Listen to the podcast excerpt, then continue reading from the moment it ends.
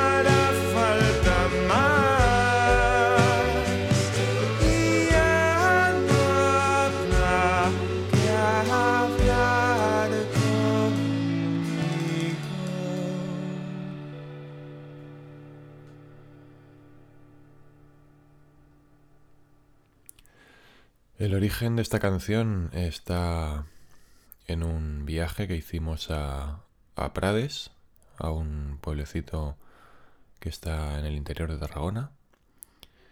Y fuimos allí a un camping, a una cabaña, eh, tres días, eh, mi mujer, mi hija y yo. Eh, claro, cuando cuentas las historias de las canciones es inevitable entrar en cierta intimidad. Y os cuento quizás más de mi vida de lo que mí me gustaría, o bueno, no, no sé si me gustaría o no, pero a veces me siento demasiado expuesto. Y este es el caso. Eh, lo escribí, escribí, tenía los acordes, yo creo que me llevé la guitarra en ese viaje y estaba dándole vueltas a los acordes. Y ahí acabé de escribir la letra porque porque me dio un, ataque de, de pánico, una- un ataque de pánico, una crisis de ansiedad, una de las noches que estuvimos ahí. Quizás porque descubrí que no me había llevado mi ansiolítico de seguridad y eso lo que me provoca ya es automáticamente ansiedad. La mayoría de las veces que me da ansiedad es por el mismo miedo a que me dé ansiedad. O sea, no es ninguna situación concreta que lo desencadene, sino que es creer que me puede dar una, crisis de ansiedad y no voy a ser capaz de pararla. Entonces, tener siempre la pastillita de seguridad me ayuda a que no me dé. No hace falta ni que me la tome. Y mm, quizás ese viaje no me la llevé y, y- y empezó a descontrolarse la situación. Y creo que mi mujer ahí me ayudó mucho a, a, calma- a calmarme y a conseguir conciliar el sueño, porque a mí me suele dar siempre a la hora de irme a dormir. Y, y bueno, luego contaré que la, la parte de la letra viene de ahí, ¿no? Vamos a poner la nota de voz de la primera inspiración, que fue el 2 de febrero del 16.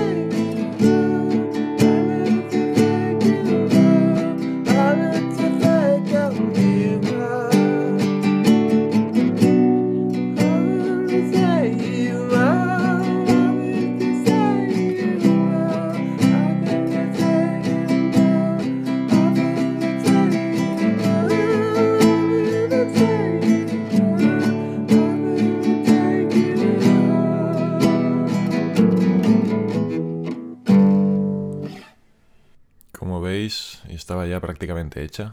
Fue una de esas canciones de inspiración rapidísima, de inspiración pura y, y que salió así que como a la primera, que es, lo es cuando da gusto hacer canciones. De hecho, ya habéis visto con, en anteriores programas que hay veces que me cuesta muchos meses eh, acabar una canción. Esta la inspiración fue el 2 de febrero del 16 y el 16 de febrero del 16 ya la había escrito con letra y todo. Y le puse de nombre Ritual en aquel momento y luego lo acabé cambiando. Me acuerdo que estaba tan entusiasmado con la canción que les dije, la se la mandé a los compañeros del grupo y les dije, tengo Madera Muerta 2, como diciendo, he hecho un, un otra vez. Fíjate que al final no la he utilizado ni de single, ¿no? Pero podría haber sido perfectamente un single. Además me estáis mandando muchos mensajes de que es la favorita de muchos de vosotros. Y me consta que es la favorita de Jordi Becore también. Entonces, bueno, eh, en este disco había mucha canción potencial como single y al final contigo no la seleccionamos, pero, pero, pero veo que, podríamos haberlo hecho porque os gusta mucho a la mayoría. Eh, vamos a escuchar la maqueta. Venga, que, que me la habéis pedido también en las, en las preguntas.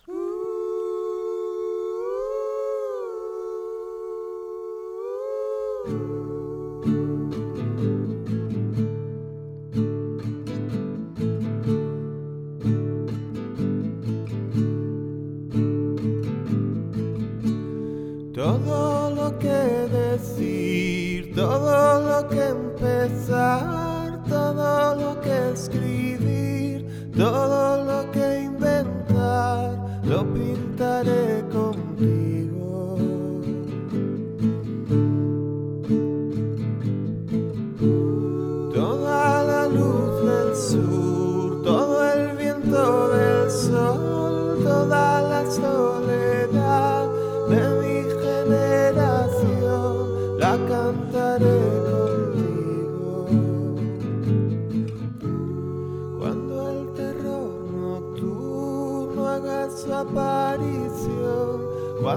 cuando una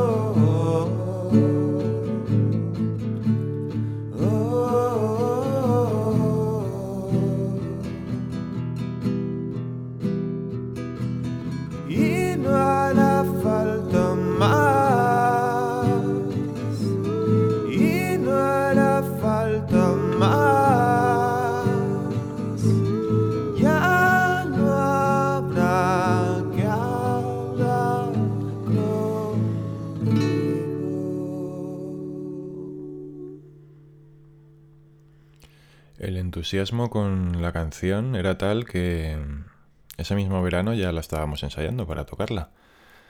Era el puntal del, del disco nuevo. Ya estaba preparando un disco nuevo que sucediera Arco Mediterráneo, que era el que nos había dado más éxito. Eh, de hecho, ese verano del 16 fue yo creo que el, el punto álgido de, de mi carrera quizás, cuando en junio tocamos en el Primavera Sound, en julio hicimos una gira por Galicia increíble, porque imagínate tocar en Galicia en verano, Galicia en verano es, es lo mejor.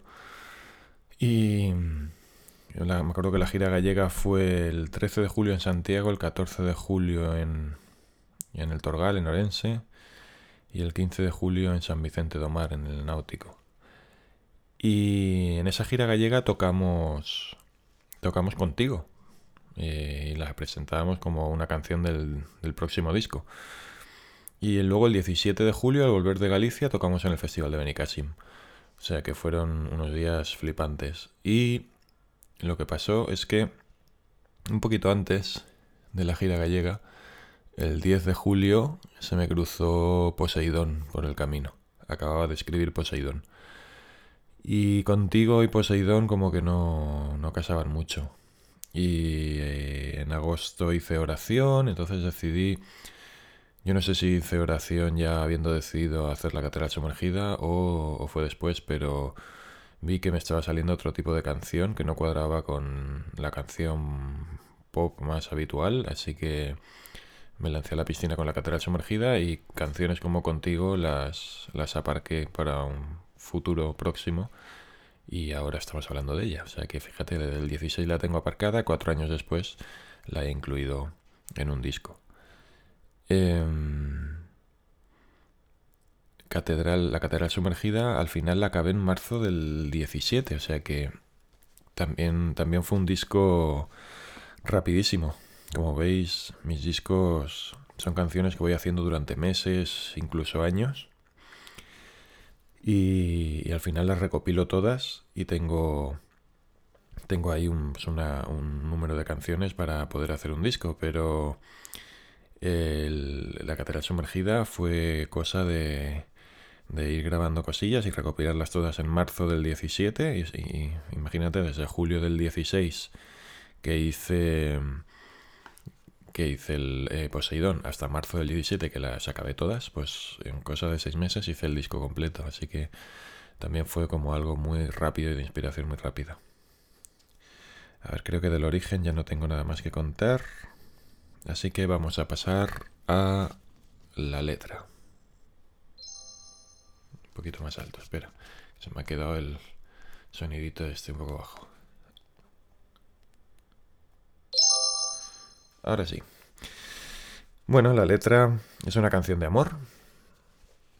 Eh, aprovecho para contestar una pregunta que me ha hecho Nacho García Uríos en, o Urios.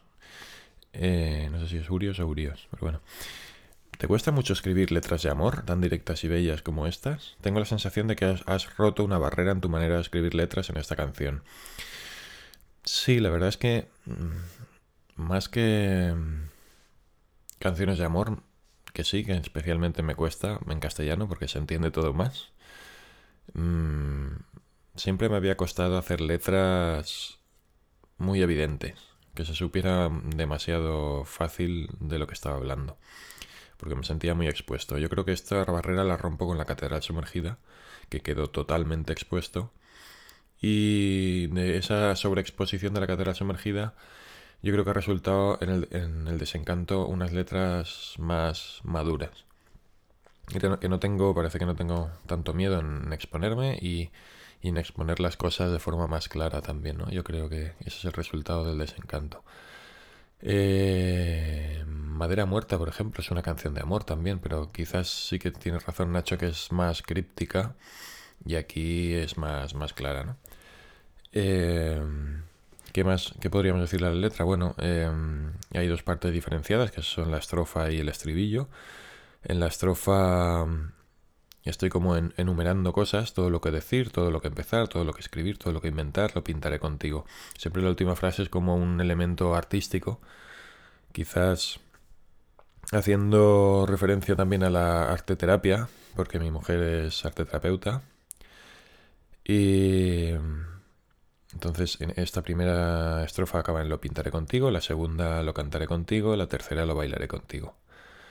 Em, la siguiente frase, siguiente, el siguiente párrafo es como también más poético, toda la luz del sur, todo el viento del sol, que es como que también lo cambié porque podría ser lo más lógico es que fuera todo el viento del sur y toda la luz del sol, pero me pareció más poético cambiar los órdenes, ¿no? La luz del sur y el viento del sol. El viento del sol suena muy bonito.